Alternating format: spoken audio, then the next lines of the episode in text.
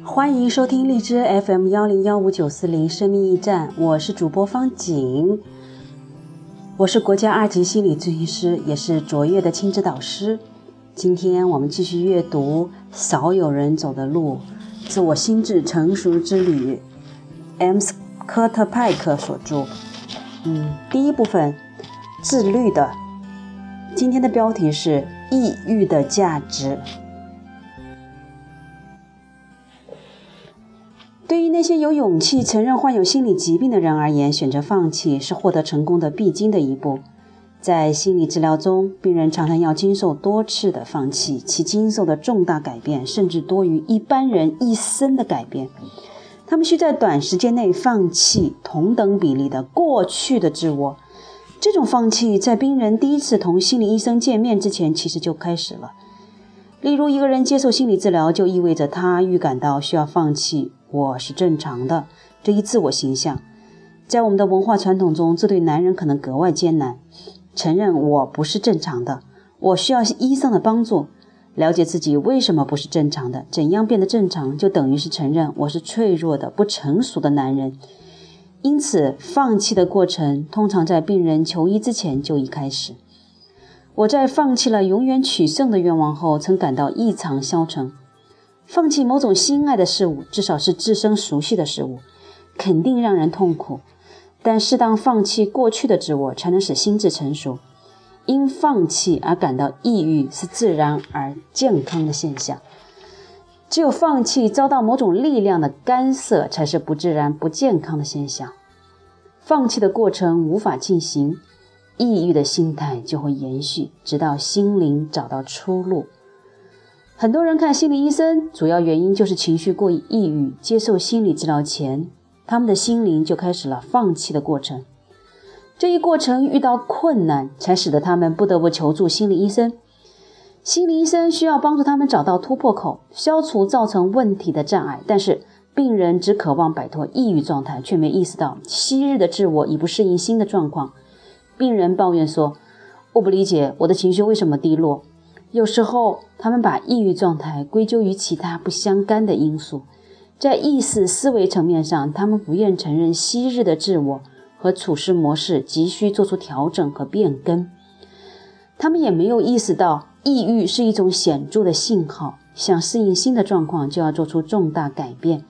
他们的潜意识渴望面对现事实，而且在潜意识层面上已经开始了放弃与成长的过程。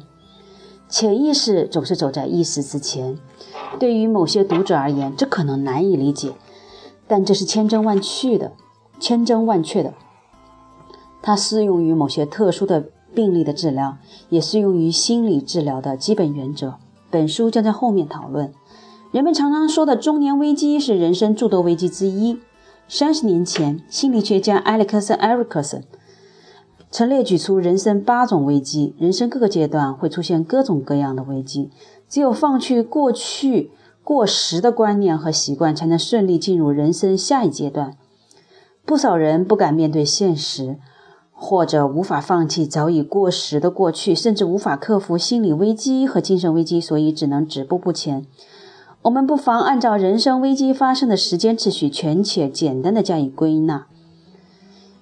不需要过多考虑外界要求的婴儿时期，想象中无所不能的幻觉，完全占有包括性方面，父亲或者母亲或者二者的欲望，童年的依赖感，父母的扭曲形象，自以为拥有无穷潜力的青春期时感觉，无拘无束的自由，青年时期的灵活、灵巧与活力。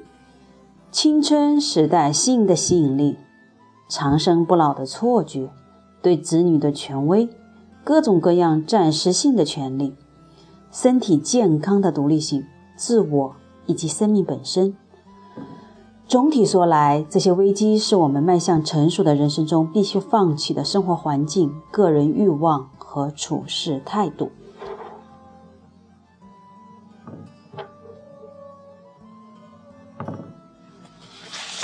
今天这一段有点短，但是这个一段与前面的部分合在一起，啊，其实是如果深入探讨下去，内容其实是很深奥的、很繁多的。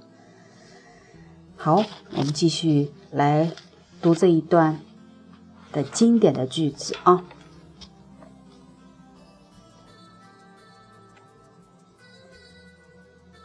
在意识思维的层面上，他们不愿意承认昔日的自我和处事模式急需做出调整和变更。他们也没有意识到，抑郁是一种显著的信号，想适应新的状况，就要做出重大改变。他们的潜意识渴望面对事实，而且在潜意识层面上已经开始了放弃与成长的过程。潜意识总是走在意识之前。对于某些读者而言，这可能难以理解，但这是千真万确的。这是适用某些特殊的病例的治疗，也适用于心理治疗的基本原则，对吗？好的，在全且简单的归纳人生危机发生的时间次序里面，好像对我。我们很多人来说，都会有前面几种，比如说，我渴望不需要过多考虑外界要求的婴儿时期。我们常常会听到很多人说，我都希望我的需求挺简单的，不用考虑外面，只想自己。其实有时候我们必须得考虑，对吗？这就是我们难以放弃的，过去的不太合适现在当下状况的时期。可是我们常常把这个时期一直延续，然后想象中无所不能的幻觉，哦，可爱的，我们特别是男性啊，真的是希望我们拥有世界上无所不能的感觉。对子女的权威，我想要放弃对子女的权威。最多这对青春期有叛逆期的，让父母觉得不舒服的父母来说，真的是。啊，觉得很难受，怎么可能这样对我？不是要尽孝吗？要对子女，父母对子女有绝对的权威吗？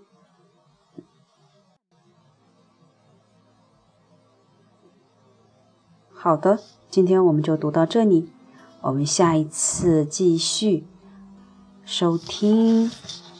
好，各位再见。